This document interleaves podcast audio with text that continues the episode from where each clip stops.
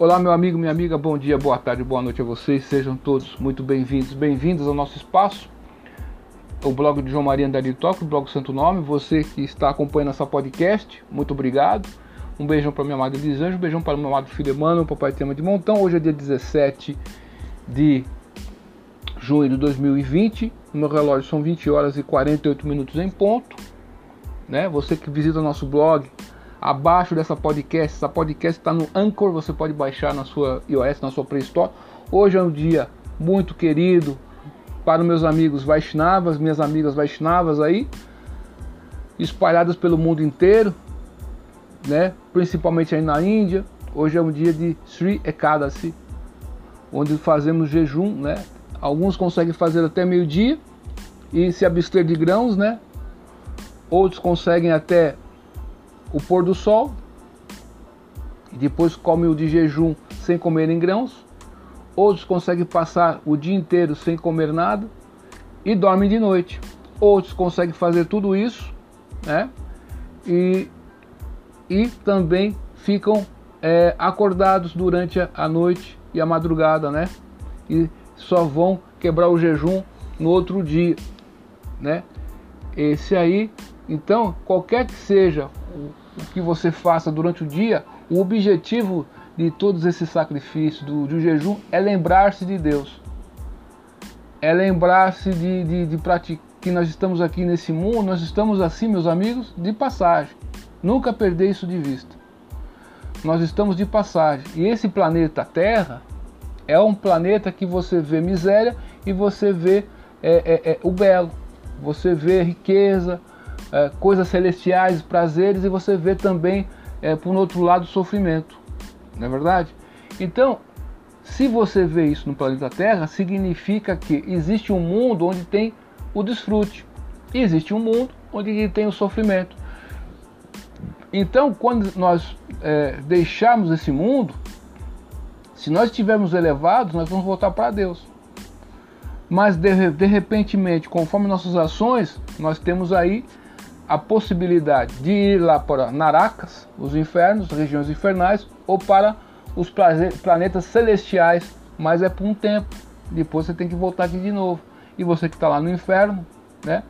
na tradição hindu, a, a, a condição de inferno não é eterno, é, é, o sofrimento lá é difícil, hein? não é fácil. Você vê, eu estava vendo o Vishnu Purana, não, o, o é o Vishnu Purana agora, o, o, o, a parte 6 do Vishnu Purana descreve Kali Yuga e tem uma parte que vai descrever os infernos, né?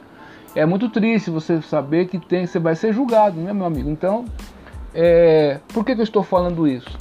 Infelizmente, nós estamos em Kali Yuga, mas em Kali Yuga tem uma bênção.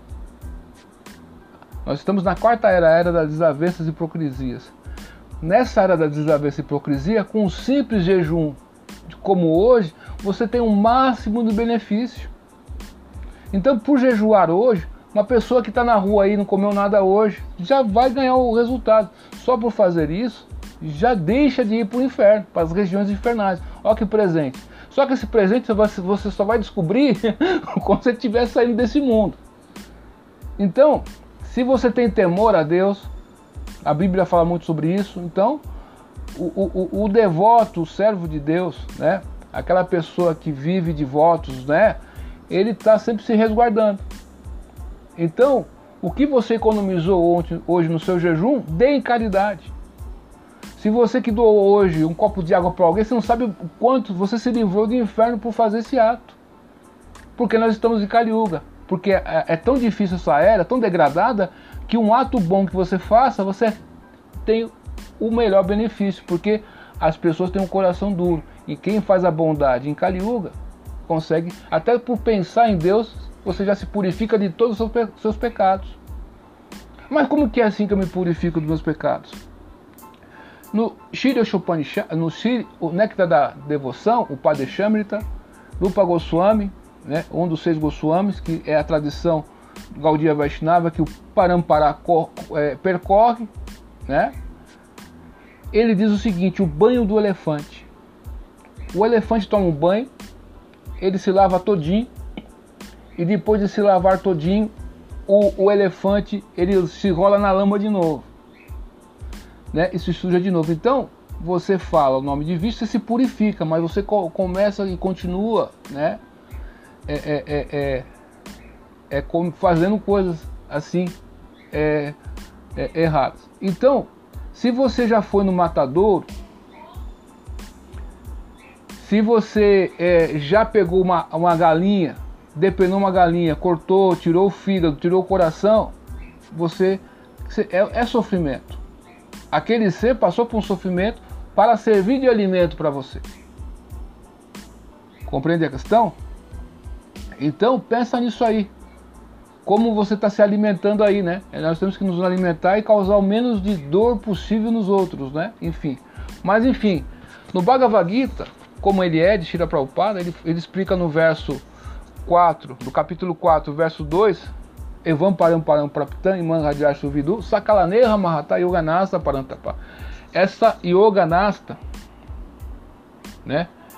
Ela, ela se perdeu. Nasta quer dizer dispersa, se perdeu. Então, a literatura que está aqui embaixo, meus amigos, dessa postagem no blog, ela é muito bonita mas ela não segue uma, corre... uma, uma a corrente de sucessão, sucessão discipular. Mas se você lê, mesmo assim, com espírito de devoção, essa obra e buscando pela verdade, você vai conseguir extrair a essência da coisa. A essência de toda a literatura do mundo né, é, é, é, religiosa é pensar em Deus e lembrar dele. Essa é a essência de tudo. Porque esse pensamento que vai salvar a gente na hora da morte. Tá compreendendo? Então, nós não podemos ter nosso, nosso, nosso coração preso a soldados falíveis.